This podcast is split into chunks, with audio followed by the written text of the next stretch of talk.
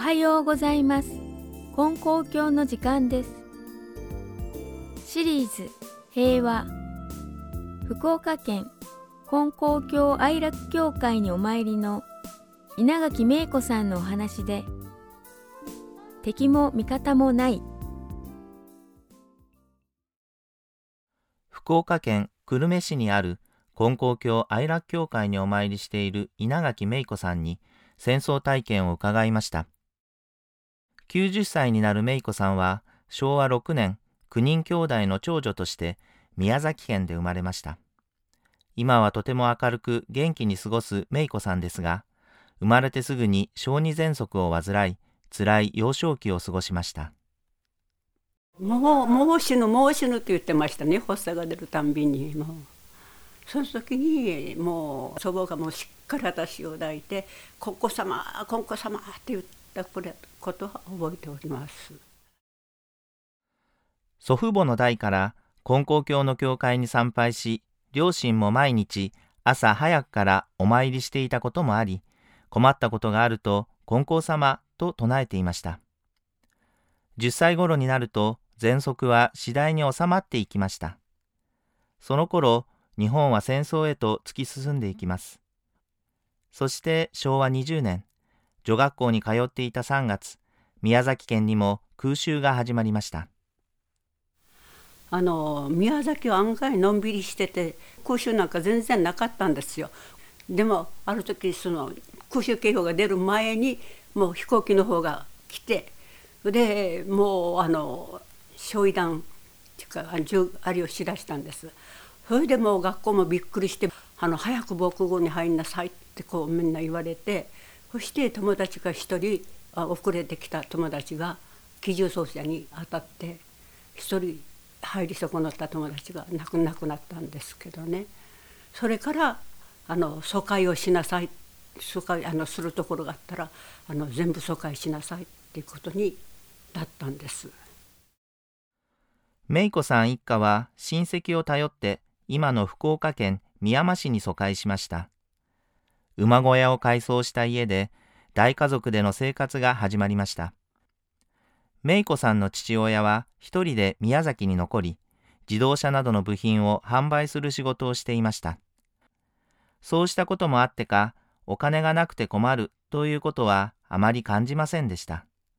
しかし物資の統制や配給制度によってお金があっても自由に買い物ができなくなりました。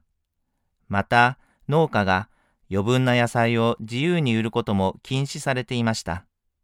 そんな中とある農家から野菜を分けてもらえることを知ったのですが。それはもうねもう食べ物がないのが一番でした。もう本当にねだからあの母がかぼちゃを買いに行ったんです。でやっと1個分けてもらって買って帰る時にあの橋所の前を通ったもんだからあのエプロンの下にこう隠してたんそしたらそれをお巡りさんから見つかってそれで没収されてかぼちゃを。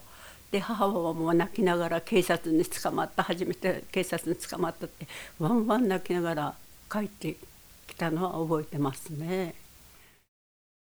配給以外のものは取り上げられる制度とはいえ母が泣き崩れる姿と警察から市民が厳しく監視されることに大きなショックを受けました。そして夏のある日芽子さん自身が死を覚悟する出来事が起こりました。兄弟3人で田んぼの向こうの方にブドウを作ってあるところがあったから買いに行ったんですね。で田んぼの中を通って帰ってくる時に突然のアメリカの飛行機が低空飛行で来たんです。もう空襲のあれも何にもないままに。それでもうあのパイロットの顔は見えるんですよ。もうもうにだんちゃ笑いながら。その時に機銃操作を始めた。から本当にあの田んぼの溝があるんですね。その溝に5歳の妹と10歳の妹とそして私が一番上になってそして3人で「金光様金光様」ってそれは言ったことあります。そしてそれをもう面白がって機銃操車で周りをずっと。それを今度は道の向こうから母がそれを見てたんです。もう本当に気が狂ったようにして私たちの名前をこう呼んでたんですよね道の向こうから。8月9日ふと長崎方面の空を見ると不思議な雲が見えました。私が見たのはキノコ雲。それが見えたんですはあ、あの雲なんだろうっていうような感じなんですよ。全く世の中とは遮断された感じですから新聞もラジオもないところに行ってたもんですから。そして今考えてみたら長崎の原爆だったんですよね。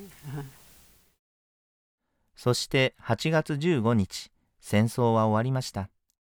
当時の思いを伺いました。戦争に対する思いは本当にもう日本負けてよかったっていうものだった。もう当時あの憲兵とかですねさっきも言った巡査とかもうすごい権あの権力持ってましたからね。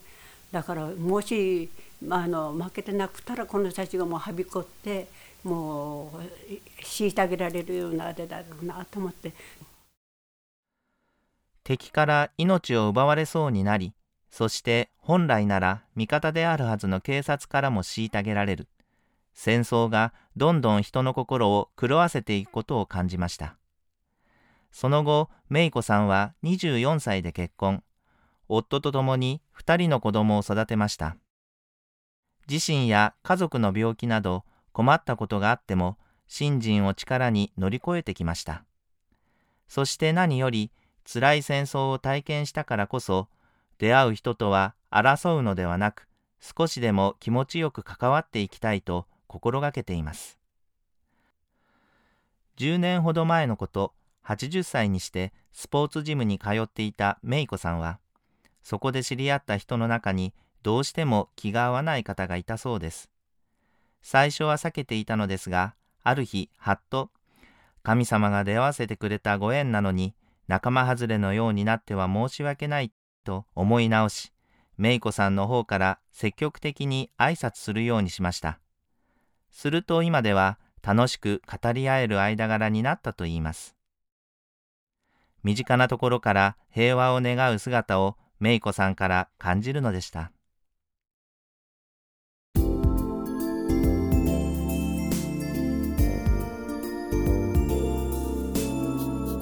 敵も味方もない